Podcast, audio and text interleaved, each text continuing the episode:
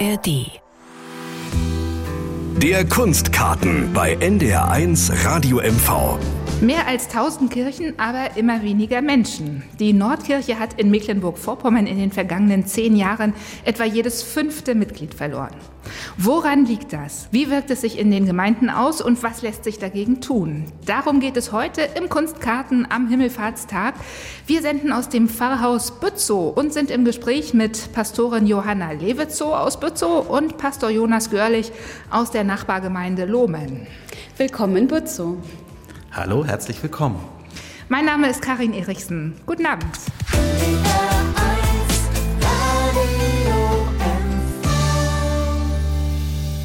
Ich frage mal gleich ganz ketzerisch, Herr Pastor Görlich, heute haben wahrscheinlich die meisten Männer Herrentag gefeiert. Wie ist es bei Ihnen? Wie haben Sie den Tag verbracht?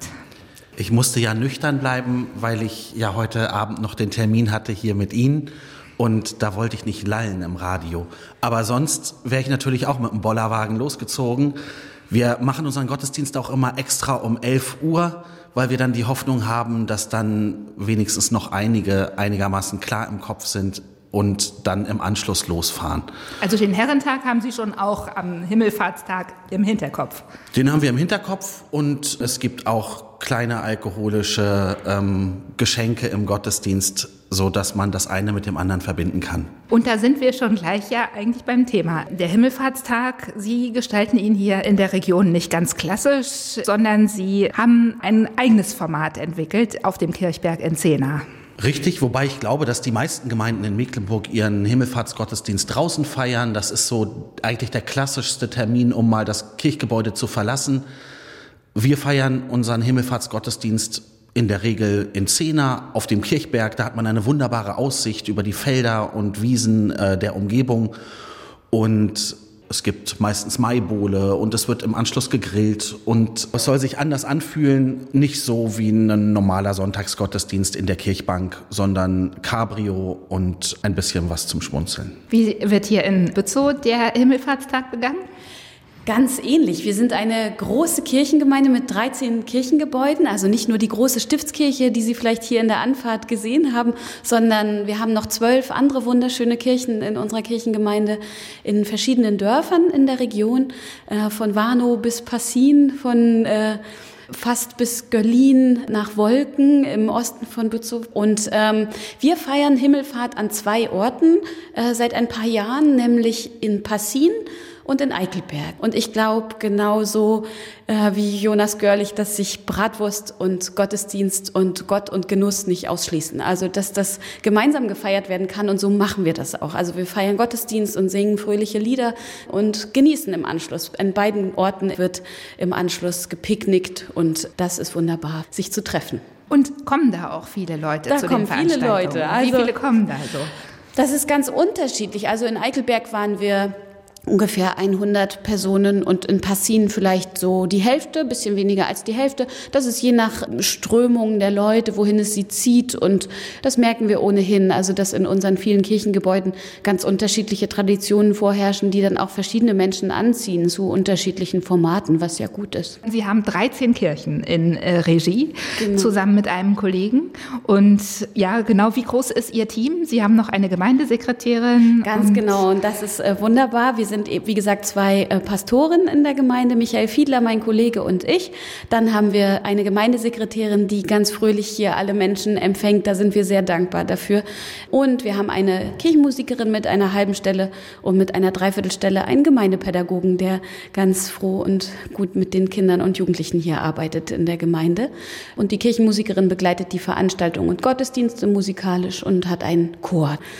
Und das spiegelt sich natürlich auch in unseren Veranstaltungen und Gottesdiensten. Da wird dann mal gesungen, mal kommen die Kinder vor. Das macht Freude. Wie gestalten Sie denn das gemeindliche Leben in Ihrer sehr großen Gemeinde? Also ich bin aus Schwerin angereist und habe also dann Qualitz schon gesehen. Äh, das sind so etwa 15 Kilometer von Bützow entfernt. Also doch eine ganze Strecke. Ja, man muss Auto fahren können und mögen. Anders geht es nicht. Und man muss sich durch das Land bewegen und zu den Menschen bewegen. Und gleichzeitig fordern wir auch, dass auch die Gemeindemitglieder sich bewegen müssen. An Anders wird es nicht mehr gehen. Also wir müssen miteinander schauen, wo kann welcher Schwerpunkt gesetzt werden. Beispielsweise mit der Kunstkirche in Eickelberg haben wir eine Kirche, in der nicht klassischerweise Gottesdienste stattfinden, sondern eher Kunstveranstaltungen. Die Stiftskirche ist eher ein Ort, wo große Konzerte gut stattfinden können und eben auch klassische Sonntagsgottesdienste. Und dann haben wir Kirchen, in denen zu verschiedenen Festtagen unterschiedliche Schwerpunkte gesetzt werden, wie beispielsweise jetzt heute in Passin den Gottesdienst zum Himmelfahrtstag. Dafür findet da eben eher selten ein klassischer Sonntagsgottesdienst statt. Dann ist natürlich gut darauf zu achten, wer im Team hat welche Stärken und Schwächen, wer kann welche Veranstaltungen gut organisieren, wer hat zu welcher Personengruppe einen guten Zugang. Nicht mehr alle alles. Das ist, glaube ich, ein guter Schlüssel. Herr Görlich, Sie haben acht Kirchen, glaube ich, in Ihrem Gemeindegebiet. Wie ist das bei Ihnen aufgeteilt? Ich habe auch Mitarbeiterinnen. Wir haben eine Gemeindepädagogin bei uns in der Kirchengemeinde und wir haben über Drittmittel eine Stelle finanziert und das nennt sich Quartiersentwicklung, so dass wir noch eine weitere Mitarbeiterin gewinnen konnten, die Netzwerkarbeit macht auf unseren Dörfern, mit Kommunen, mit Vereinen, mit Initiativen ins Gespräch kommt um diese miteinander ins Spiel zu bringen, miteinander Strategien zu entwickeln, wie Leben auf dem Dorf lebenswert werden kann. Und das schreiben wir uns als Kirchengemeinde als Schwerpunkt mit auf die Fahne, weil wir gemerkt haben, es macht sonst keiner, also müssen wir es machen und es steht uns ganz gut, das zu tun. Wie groß ist denn Ihre Gemeinde flächenmäßig? Ich glaube, das sind so 25 Kilometer im Durchmesser. Die geht von Klus, das ist ein Ort, der es ist schon Stadtteil von Güstrow, bis Prützen und dann bis an die südlichste Spitze des Landkreises Rostock. Die 104 ist unsere Grenze genau. zwischen unseren beiden Gemeinden, genau. Zwischen 103 und 104, das sind wir. Haben Sie denn da beide eigentlich alle Ihre Dörfer so im Blick, was da los ist, was den Menschen so unter den Nägeln brennt? Als Pastorinnen und Pastoren haben wir zum Glück ganz oft mit Menschen zu tun, bei denen wir erstmal gar nicht wissen, wie stehen die zu der Kirchengemeinde, in welchem Verhältnis Kirchenmitgliedschaft oder nicht, ist dann erstmal gar kein Thema, sondern wir schauen erstmal, welche Bedürfnisse gibt es auf den Dörfern, welche Menschen leben da, was macht denen Freude, wo sind ihre großen Fragen, die sich ohnehin nicht unterscheiden. Insofern finde ich das wunderbar, als Pastorin gerade unterwegs zu sein mit den Menschen und ihren Fragen und mit den Menschen zusammen zu leben. Mhm. Aber auf einem so großen Gebiet ist es ja auch gar nicht so leicht, den Überblick zu behalten und in Kontakt zu bleiben mit den Menschen, stelle ich mir vor. Absolut. Und ich finde, bei Ihnen in den Gemeinden zeigt sich das exemplarisch. Es sind viele Kirchgebäude, aber ich weiß nicht, wie ist es? Gibt es immer weniger Menschen auch bei Ihnen, die zur Kirche kommen oder bemerken Sie das gar nicht so? Das bemerken wir. Es gibt immer weniger Menschen, die so das klassische Programm, den Sonntagsgottesdienst für wichtig erachten. Es gibt aber kein geringeres Interesse an Spiritualität, an irgendeiner Form von Gottesdienstkultur. Nur es ist halt eine andere Form von Gottesdienstkultur, die wir miteinander erst noch so ein bisschen entdecken und entwickeln müssen. Das Bedürfnis ist da, es ist aber nicht unbedingt das Bedürfnis nach Sonntag 10 Uhr. Das gibt es auch noch, aber sich nur darauf zu versteifen, immer das eine Programm zu fahren, ist, glaube ich, nicht mehr zeitgemäß. Also wir müssen mehr Variationen und mehr unterschiedliche Formen entwickeln, so dass es auch einen, einen größeren Kreis ansprechen kann einfach die Bedürfnisse ernst nehmen der Leute. Und ich glaube auch, die Kontaktflächen zu unseren Kirchengemeinden sind ja viel mannigfaltiger als Gottesdienstbesuch. Also eben haben Sie die Anfänge unserer Krabbelgruppe hier gesehen im Pfarrhaus und wir haben ganz verschiedene Gruppen, Kreise, Veranstaltungen, Projekte, Stiftungen, Fördervereine, all das, eine ganze Reihe an Veranstaltungen, zu denen sich Menschen ganz regelmäßig versammeln. Und auch das alles, würde ich sagen, ist Kirche. Auch Verwaltung kann Kirche sein. Protokolle schreiben kann, was mit äh, Spiritualität zu tun haben im ganz weiten Sinne, als dass man an etwas mitbaut, an einer gemeinsamen Idee. Und da sind die Gebäude ein Teil davon, aber vor allem natürlich die Arbeit mit den Menschen. Und insofern freue ich mich, als dass zum Beispiel hier gerade so was losgeht mit jungen Müttern und kleinen Kindern, dass wir Kontaktflächen haben für Ältere, regelmäßige Seniorennachmittage, dass wir genauso aber auch hier Jugendgruppen versammeln, einmal die Woche, Kindergruppen mehrfach die Woche, dass das Pfarrhaus und das, was zu unserer Gemeinde gehört, gehört, mit Leben gefüllt wird, wo sich Menschen erstmal bedingungslos versammeln können. Gottesdienst, sagen Sie, verliert so ein bisschen an Bedeutung. Ist das wirklich so, dass man sagt, man muss neue Formen neben dem Gottesdienst finden? Das haben wir so nicht gesagt. Also ich glaube, es braucht einer anderen Sprache, einer anderen Ästhetik, einer anderen Form von Angesprochensein für die Menschen, vielleicht irgendwie ein dialogischeres Format. Aber das Bedürfnis ist ja da und ich glaube nicht, dass es an Bedeutung verliert. Ich glaube, wir haben einfach zu lange auf die eine Sache gesetzt und waren da vielleicht zu wenig variabel. Und das versuchen wir hier in Mecklenburg, zumindest in der Kirchengemeinde Lohm, ganz aktiv zu verändern, weil was haben wir zu verlieren? Also wenn wir so weitermachen wie bisher, dann kann ich in fünf, sechs Jahren die Stromzähler der Kirchen abmelden, weil ich weiß, jetzt schon in der Zeit, in der ich sozusagen Pastor bin, habe ich bestimmt schon die Hälfte der klassischen Gottesdienstgemeinde verloren. Und das ist ein demografisches Problem. Das waren alte Menschen, die da drin beheimatet waren. Wir sprechen von dem Gottesdienst von Sonntag dem, um 10 Uhr. Richtig. Aber wenn einmal so eine Tradition abbricht, wenn diese Sprache nicht mehr erlernt wird in den Familien, wenn das nicht mehr selbstverständlich ist, dann muss ich nicht immer so weitersprechen, sondern dann muss ich sozusagen selbst mich übersetzen und nochmal präzisieren, was ich eigentlich meine. Und dafür ist hier in Mecklenburg genau der richtige Ort, um das auszuprobieren. Aber dennoch geht es ja doch letztlich darum, den Menschen von Gott zu erzählen. Und ähm, wenn man jetzt hier in die Krabbelgruppe kurz mal schaut und fragt, interessieren Sie sich dafür, Kirche und so weiter, dann hört man nicht nur hier, sondern oft, eigentlich mit Kirche haben wir nichts zu tun, aber wir nehmen gerne mal also dieses Angebot wahr, das Gesellige, das finden wir gut. Geht das nicht so ein bisschen am Thema vielleicht auch vorbei manchmal? Darf ich darauf antworten? Bitte. Ich bin der Meinung, dass überall da, wo eine Beziehung geschieht, auch irgendwie schon Evangelium passiert. Und ich glaube, das ist ein Problem, dass wir ganz lange da sozusagen von Gott erzählt haben. Und es geht, glaube ich, viel mehr darum, das spürbar und erfahrbar werden zu lassen. Und das kann man, wenn man zusammen einen Kaffee trinkt und einem Menschen wirklich mal zuhört, vielleicht deutlich besser, als wenn ich ihm Fragen beantworte, die er eigentlich gar nicht gefragt hat und indem ich ihn frontal vollquatsche. Es ist schön, dass die evangelische Kirche eine Tradition von Schriftauslegung und von Umgang mit diesen alten Texten gefunden hat und die sind mir auch wertvoll. Aber es geht vornehmlich, zumindest hier in unserem Beritt, um Beziehungsarbeit. Und wenn die Menschen mit uns in Kontakt kommen und man merkt, das ist sozusagen nicht an eine Bedingung geknüpft, dann kann was erwachsen. Die Zeit des Belehrens ist vorbei, das glaube ich auch. Und das ist gut so, dass das vorbei ist. Man hat jahrhundertelang in der Kirche Menschen mit großen Formeln und großen Worten versucht zu belehren. Und aufgrund aktueller gesellschaftlicher Entwicklung ist das an allen Fronten, in allen Institutionen vorbei, diese Zeit. Das merken wir ja nicht nur in der Kirche, dass Menschen sich nicht von Vorbildern oder großen Institutionen sozusagen vorschreiben lassen wollen, wie sie ihr Leben zu leben haben. Aber Orientierung suchen alle egal ob in der Kirche oder nicht. Und dann sind wir vielleicht ein Ort, wo das gemeinsam geschehen kann, so eine gemeinsame Suche, Orientierungssuche, Sinnsuche. Da ist, glaube ich, Beziehung ein Willkommen heißen, offene Türen, eine warme Atmosphäre, schöne Orte, die wir ja mit unseren Kirchen wirklich auch haben, sind da eine Form, eine Form, um miteinander in Kontakt zu kommen und dann durchaus auch große Fragen zu wälzen und vielleicht auch miteinander über Gott zu reden, aber nicht in belehrender Form. Gemeinsam, ja, genau. auf Augenhöhe. Mhm. Irgendwie, und das muss Kirche auch noch finden, den Modus, wie man wirklich Augenhöhe herstellen kann.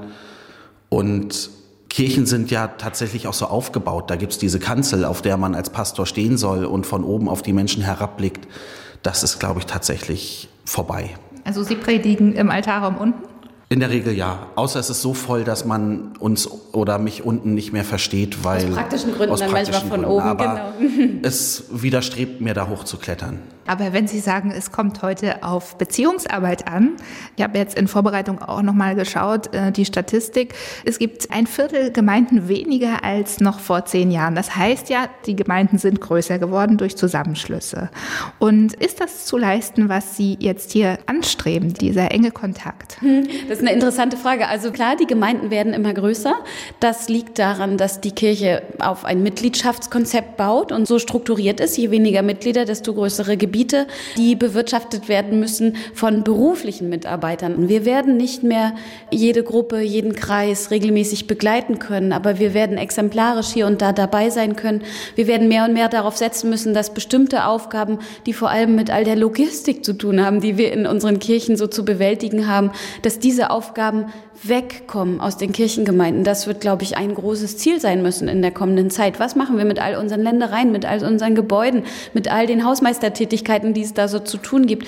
Und wir werden viel mehr schauen müssen, wie schaffen wir es mit all den Ehrenamtlichen, die zu einem großen Teil ja schon da sind, diese Aufgaben neu zu strukturieren. Wir haben so viele äh, Menschen, die bereit sind und fröhlich dabei sind, sich zu engagieren. Und eine Aufgabe wird vermutlich in der Zukunft sein, eben genau das auszuprobieren. Wie können wir auch im weiten Land uns so verteilen und unsere Aufgaben so verteilen, dass es einigermaßen funktioniert. Aber klar, wir werden als Pastorinnen und Pastoren nicht mehr in jedem Dorf, an jedem Sonntag, bei jedem Geburtstagsbesuch überall dabei sein können. Das ist eine Folge, na klar.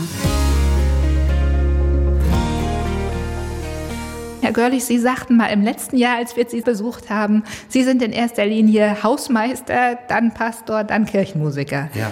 Können Sie sich das vorstellen, für die Kirchen nicht mehr verantwortlich zu sein? Ja. Würde das funktionieren? Ich hoffe ja. Also ich sehe darin zumindest für meine Arbeit die einzige Möglichkeit, etwas zu verschlanken. Ich bemerke, dass es nicht unbedingt eine Kirche braucht, um sinnvolle Gottesdienste zu feiern. Manchmal reicht eine Feuerschale, manchmal reicht vielleicht ein Kaffeemobil oder sowas aus, um dass man sich versammelt. Aber wir haben nun halt mal diese in unserer Kirchengemeinde diese acht wunderbaren mittelalterlichen Kirchen, alle um die 800 Jahre alt. Dass wir da auch eine Verantwortung für diese Gebäude haben, das ist mir auch klar. Und ich habe auch eine ganz große Liebe für diese alten, teilweise auch recht morbiden Gebäude, in denen die Zeit so ein bisschen stehen geblieben ist. Aber moderne Gemeindearbeit möchte ich nicht zum Sklaven dieser Gebäude werden lassen, nur weil es die sozusagen gibt, ist das immer das Zentrum, um, um das sich alles bewegen muss, weil das stimmt so halt nicht mehr. Wir haben Kirchen, die stehen am Ende der Welt, da wohnen nur noch 35 Menschen drumherum ich kann ganz viel Zeit und Arbeitskraft investieren, um da irgendwas wiederzubeleben, was aber wahrscheinlich nicht funktionieren wird, weil von den 35 Menschen sind noch vier oder fünf in der Kirche. Also schaue ich lieber, wo, wo sind größere Chancen. Und die sind halt nicht immer an die Gebäude geknüpft. Manchmal aber schon. Uns ist gerade was ganz Wunderbares widerfahren. An Ostern hat eine Initiative das erste Mal eine Aktion umgesetzt. Wir haben im letzten Sommer uns getroffen für eine Ideenschmiede für das kleine Dorf Groß-Upal. Das ist eine Kirche, in der ich noch nie einen Gottesdienst gefeiert habe, weil ich die schon so abgestorben übernommen habe bei der letzten Fusionsrunde. Und wir haben dann halt mal alle Menschen eingeladen, mitzudenken im Dorf, was könnte dort passieren. Und dann kamen Leute zusammen und es war wirklich eine schöne Atmosphäre. Und jetzt hat dieser Kreis geplant, wir hatten ja noch nie ein Osterfeuer in Großupal. Lass uns das doch mal machen. Dann ähm, haben so zehn, zwölf Leute aus dem Ort das vorbereitet und es wurden kleine Weidenkörbchen geflochten mit Kindern. Es gab ein Osterfeuer in der Feuerschale, es gab Kuchen, es gab Bratwurst und es waren 56 Menschen aus Großupal da und 72 leben da, glaube ich. Da war ein klares Bedürfnis da. Die Menschen haben es selbst gemacht. Wir als Kirchengemeinde haben sozusagen die Plattform und die Infrastruktur gestellt. Und da ereignet sich auch Verkündigung des Evangeliums. Natürlich war da die Kirche auf. Natürlich hat sich dann dann ein, ein 14-jähriges Mädchen mit ihrer Gitarre in die Kirche gesetzt und ein wunderschönes Gitarrenkonzert gespielt. Und die Leute saßen da und haben andächtig auf diesen Altar aus dem 19. Jahrhundert geschaut. Und das waren Leute, die bestimmt schon seit vielen, vielen Jahren nicht mehr in ihrer Dorfkirche waren. Und das sind Momente, die finde ich magic und da kann was draus erwachsen, da bin ich mir ganz sicher. Und im Übrigen gibt es ja in Mecklenburg-Vorpommern an die 200 Kirchenbaufördervereine. Ne? Also da eben auch die Kirche, das Gebäude als ein Ort, wo sich die Menschen darum kümmern wollen, ne? dass Total. der erhalten bleibt. Wir haben hier in der Stiftskirche einen Förderverein, der just in diesem Jahr am Tag des offenen Denkmals sein 30-jähriges Bestehen feiern wird. Der hat fast 150 Mitglieder, ganz wunderbare Menschen, die zum Teil eben nicht in die Sonntagsgottesdienste kommen oder nicht der Kirche als sozusagen Glaubensinstitution verbunden sind, aber denen dieses Gebäude am Herzen liegt. Und das ist auch schon was Schönes, schön ist und wir spüren das in der Arbeit mit dem Förderverein, da auch anderes erwachsen kann als allein eine Sorge um ein museales Gebäude. Also da sind ganz viele Chancen liegen in diesen Kirchbauvereinen und wir merken, dass mit dem Förderverein auch viele, viele Aktionen gut funktionieren. Ich war kürzlich mit dem Förderverein gerade in Münster in Bad Doberan und wenn man da zusammen in so einem Altarraum steht, dann kommen da Fragen auf, die man manchmal gar nicht erwartet. Ne? Und die, glaube ich, viel davon zeugen, dass Menschen immer auf der Suche sind nach Sinn. Ja. Wir müssen irgendwie so Trüffelschweine werden und ich glaube immer genau die Chancen erkennen, die da lauern in solchen Begegnungen, in solchen Momenten, wo dann der Mensch auch mal eine Erfahrung macht, die über sich hinausgreift. Und das passiert ständig rings um uns her. Und das als Pastorin und als Pastor zu entdecken und dann irgendwie zu moderieren und zu dolmetschen, ist, glaube ich, die allergrößte Chance, die wir hier haben. Und ich glaube, es ist wichtig, dass wir als kirchlich Mitarbeitende nicht mehr darauf warten, dass die Leute zu uns kommen. Also was für ein Quatsch, sich in ein Gebäude zu setzen und zu warten, kommt alle her, weil ich habe euch Wichtiges zu sagen. Was für eine Überhebung. Ne? Also ich finde es total wichtig, dass wir rausgehen und an die Orte gehen, wo die Leute sowieso schon sind. Wir haben beispielsweise hier eine Stiftung, eine kirchliche. Die Stiftung heißt Hospital zum Heiligen Geist, ist am Pferdemarkt in Bützow. Und wir liegen mit diesem Stiftungsgebäude genau am Radwanderweg. Radweg Berlin-Kopenhagen und werden dort in Zukunft in einem Rastraum und in einer kleinen Kapelle, die dort neu gestaltet wurde, Pilger empfangen. Menschen, die unterwegs sind. Touristen, Rastsuchende können da Halt machen bei uns und eine Rast für die Seele und eine Rast für den Leib sozusagen sich dort holen und können an der Fahrradreparatursäule ihr Fahrrad reparieren, können ihre Wasserflasche auffüllen, können sich aber eben auch in die kleine Kapelle setzen und eine Kerze anzünden und einen Moment äh, für sich sein an einem anderen Ort, an einem Ort, der vielleicht etwas zeigt von dem, was über das eigene kleine Leben hinausgeht. Wir sind zu Gast in Bützow, senden hier aus dem Pfarrhaus. Johanna Levetzow ist die Pastorin hier in Bützow, Jonas Görlich in der Nachbargemeinde Lohmen tätig. Beide sind seit 2016 hier in der Region und Sie kommen, Frau Levetzow, aus Rostock, wenn ich das richtig... Aus Rerik. In Rostock Rerik. bin ich geboren, aber aufgewachsen bin ich in Rerik. Und Sie kommen aus Westdeutschland. Braunschweig. Braunschweig, genau. Wie hat es Sie hierher jetzt zurückgebracht, verschlagen? Warum haben Sie gesagt, wir gehen jetzt hier aufs Land? Nach dem Abitur bin ich erstmal weg aus Mecklenburg und war auch lange weg. Also ich war ein Jahr in den Niederlanden, war zum Studieren erstmal in Bielefeld und dann lange, lange Zeit in Berlin. Und ähm, im Studium haben wir beide uns kennengelernt und haben öfter darüber nachgedacht, wo es uns denn mal hin verschlägt. Und da stand sozusagen Jonas Heimatkirche zur Debatte, die Braunschweigische und hier die Nordkirche. Und aus verschiedenen Gründen haben wir uns dann hier für die Nordkirche erst einmal entschieden. Und äh, wir haben beide fest festgestellt, ohne das vorher so richtig zu wissen, dass die Chancen hier doch groß sind, hier kirchlich zu arbeiten. Ich finde es schön, gerade mit Menschen zu tun zu haben, die äh, diese alten Formeln nicht mehr kennen. Eine Sprache zu suchen, die Menschen anspricht, ohne dass sie Vorwissen haben müssen, ohne dass sie schon Kirche kennen, wie sie schon immer war. Und ähm, habe das Gefühl, wir hier in Mecklenburg haben auch große Freiheiten in unserem Beruf. Und das macht mir große Freude. Diese großen Freiheiten und das Land als Experimentierfläche, ist das für Sie ein Grund gewesen, Herr Görlich? Ja, das war ein großer Grund. Die Braunschweigische Kirche ist so eine richtig klassische Volkskirche, wie man sie in Westdeutschland hat, sehr klein, sehr übersichtlich. Und dieses Konzept Nordkirche auch die Möglichkeit zu haben, sowohl im Westen wie im Osten Großstädte und ganz, ganz periphere Gebiete zu haben, das hat mich schon gereizt. Und auch so eine junge Landeskirche, die noch ihre Strukturen sucht und daran dann mitzutun, das sah von außen deutlich attraktiver aus und ich habe es auf jeden Fall nicht bereut, diesen Schritt gemacht zu haben. Ich habe aber auch gemerkt, dass man so eine richtige Mecklenburgerin nur ganz schwer umtopfen kann. Und mir war schon im Studium klar, als ich Johanna die Vorzüge des braunschweigischen Lands zeigen wollte, dass das wahrscheinlich nach hinten losgehen wird. Dass Salzgitter dann doch nicht so anziehend war wie der Lohmner Fahrgarten. Ja, jetzt im Mai ist das natürlich alles sehr reizvoll. Es blüht, die Vögel zwitschern und da können sich wahrscheinlich viele vorstellen, hier auf dem Lande zu leben. Aber andererseits hat es wahrscheinlich auch seine Schwierigkeit. Wie sind Sie hier eingebunden? Was für Unterstützung erhalten Sie? Ja, seine Schwierigkeiten ist ein gutes Stichwort. Das ist eben was, das geht mir zumindest so, was ich auch häufig vermisse, also Kulturleben in einer Stadt wahrnehmen zu können. All dieweil wir aber hier in Bützow gerade merken, darüber bin ich ganz glücklich, dass Bützow mehr und mehr zu einer Art Speckgürtel von Rostock wird. Also wir merken starken Zuzug junger Familien, die wieder zurückkehren oder die sich Bützow als Wohnort äh, auserwählen. Und wir merken hier ein Erstarken des Kulturlebens im Krummhaus, in der Bibliothek, in einem Kulturverein am Pferdemarkt. Und gleichzeitig haben wir uns beide etwas gesucht, was uns einmal die Woche, wenn wir es denn schaffen, einen kleinen Ausbruch ermöglicht, denn wir singen beide in einem Chor in Rostock im Motettenchor und freuen uns da regelmäßig auf die Proben und die Konzerte. Das ist dann mal ein bisschen andere Welt. Aber hätten Sie sich auch vorstellen können, alleine jetzt hier in Mecklenburg aufs Land zu gehen? Sie sind jetzt ja hier als Paar in Nachbargemeinden eigentlich ideal, aber jetzt alleine, ich kann schon nachvollziehen, dass es gewisse Schwierigkeiten macht, der Landeskirche hier junge Pastoren aufs Land zu bringen. Das war immer die Bedingung für uns, dass wir nicht direkt in einer Gemeinde zusammenarbeiten wollen. Wir wollten nicht unsere sozusagen auch noch Kollegen am Küchentisch sein und auch nicht miteinander in Konkurrenz stehen. Und so ist es genau für uns eine Variante, die musste sich erst einruckeln, die hat auch Herausforderungen, vor allem zeitliche, aber wir haben das mittlerweile ganz gut hinbekommen, wie wir damit umgehen können, diesen Dienst hier zu tun.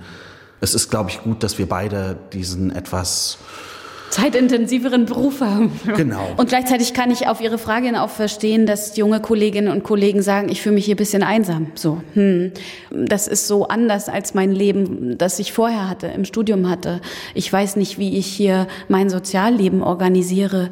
Da haben wir beide eine gute Form gefunden und haben auch Menschen in unseren jeweiligen Gemeinden gefunden, mit denen wir uns angefreundet haben und haben ein gewisses Sozialleben in unserer Gemeinde, was auch nicht immer leicht ist, weil man hat immer eine bestimmte Rolle als Pastorin oder Pastor, die sich wahrscheinlich nie ganz ablegen lässt.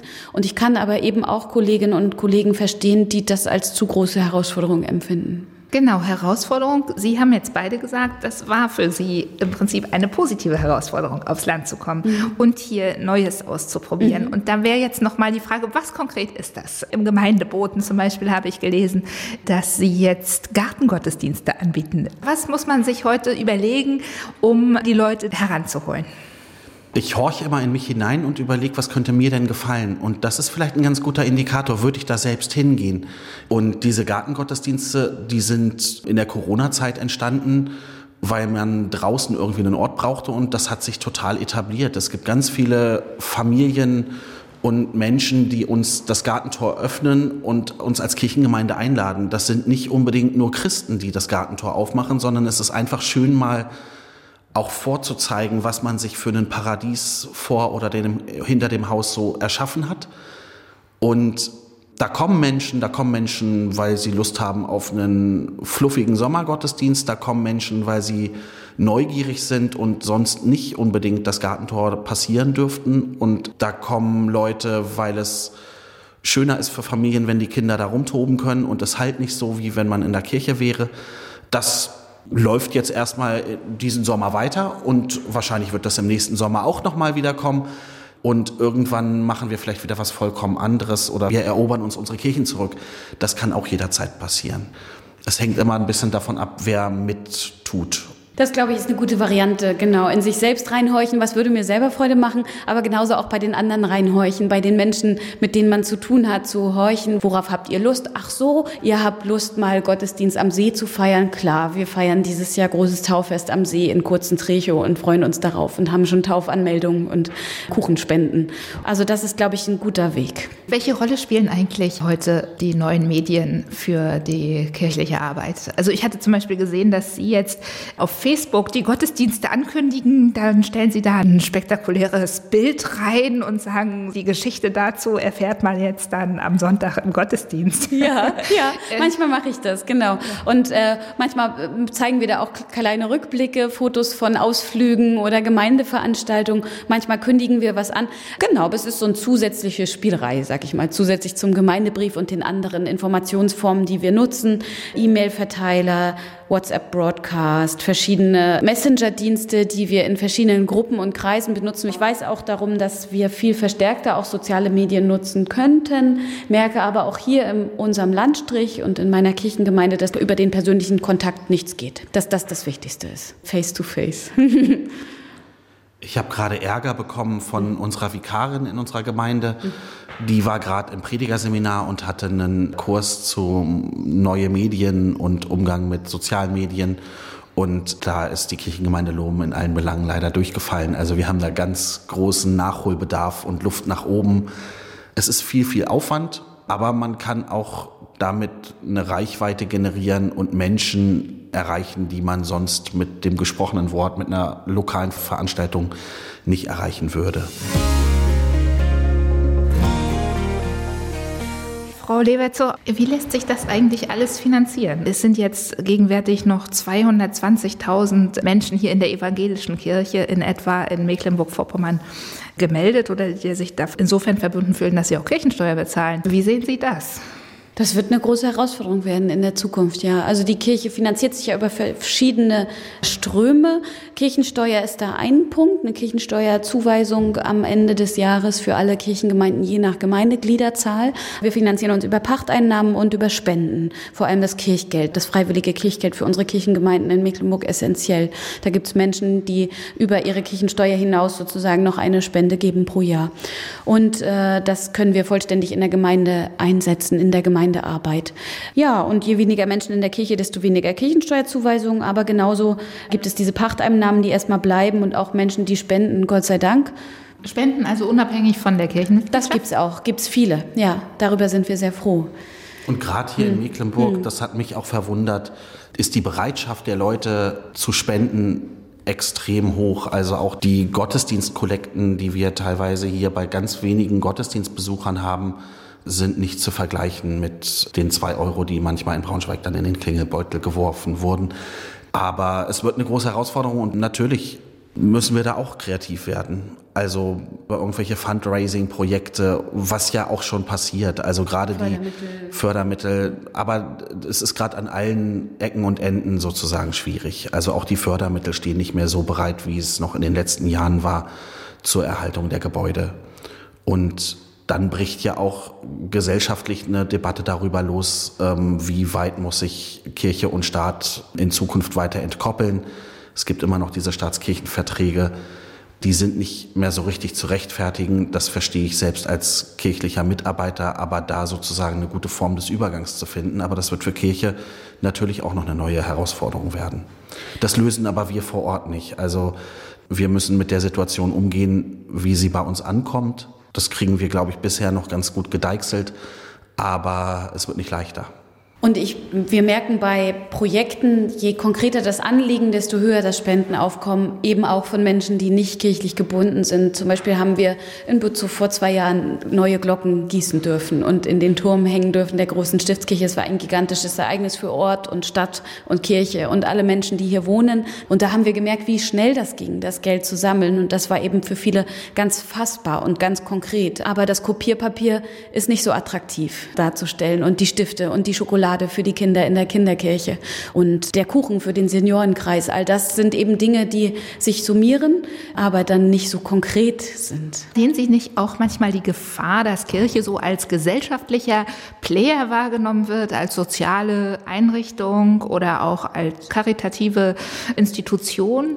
Müsste es nicht vielleicht auch einen spirituellen Aufbruch wiedergeben in der Kirche?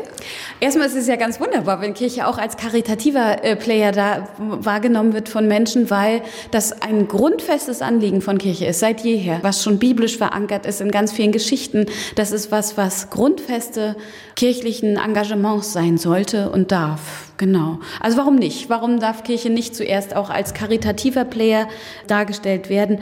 Aber gleichzeitig, na klar, spirituelle Aufbrüche sind immer gut. Wenn uns das gelingt, ist das wunderbar, ja. Könnte es nicht vielleicht sein, dass das gerade den Menschen fehlt, dass sie die Kirche nicht als eine Institution wahrnehmen, die ihnen da Impulse bietet, sondern als eine Institution von vielen, wie auch Sozialverbände, Politik, Kultur? Ja, das ist das Problem, wenn ich die Kirche als Institution wahrnehme. Aber ich glaube, die Menschen bei uns vor Ort, die nehmen uns erstmal als Gemeinde wahr, also als Organisation oder teilweise auch als Bewegung, die sich für was einsetzt. Und je nachdem, auf welcher Ebene ich Kirche begegne, fühlt sich das, glaube ich, auch anders an. Wenn ich in den Nachrichten den EKD-Ratsvorsitzenden sehe und so, dann hat das natürlich wenig mit meiner eigenen Kirchenmitgliedschaft in Lohmen zu tun. Aber wenn es Ideen gibt für einen spirituellen Aufbruch, dann äh, kommt vorbei, gebt uns Tipps, macht das, macht das mit uns gemeinsam. Wir sind dafür alles offen und ich behaupte einfach mal ganz steil, wir arbeiten schon die ganze Zeit daran. Also wir tun das, was wir tun können und das mit vollem Elan. Und ich hoffe, dass einiges, was wir da tun, halt auch religiöses Muskelzucken bei den Menschen auslöst. Manches auch nicht. Das ist, glaube ich, unverfügbar. Aber ich glaube, unsere Erfolgsquote ist hier schon ganz gut, weil wir, glaube ich, einiges erkannt haben. Also kommt vorbei und gebt sozusagen eurem spirituellen Aufbruch eine Chance. Einfach mal in Gottesdienst in Bützow oder nach Lohm kommen. Yes. Sagen Pastorin Johanna Levetzow und Pastor Jonas Görlich aus Bützow und Lohmen heute am Himmelfahrtstag. Ich danke sehr für das Gespräch. Gerne. Ich danke auch. Wir haben die Sendung aufgezeichnet aus dem Bützower Pfarrhaus. Mein Name ist Karin Erichsen. Ich wünsche Ihnen noch einen schönen restlichen Feiertag.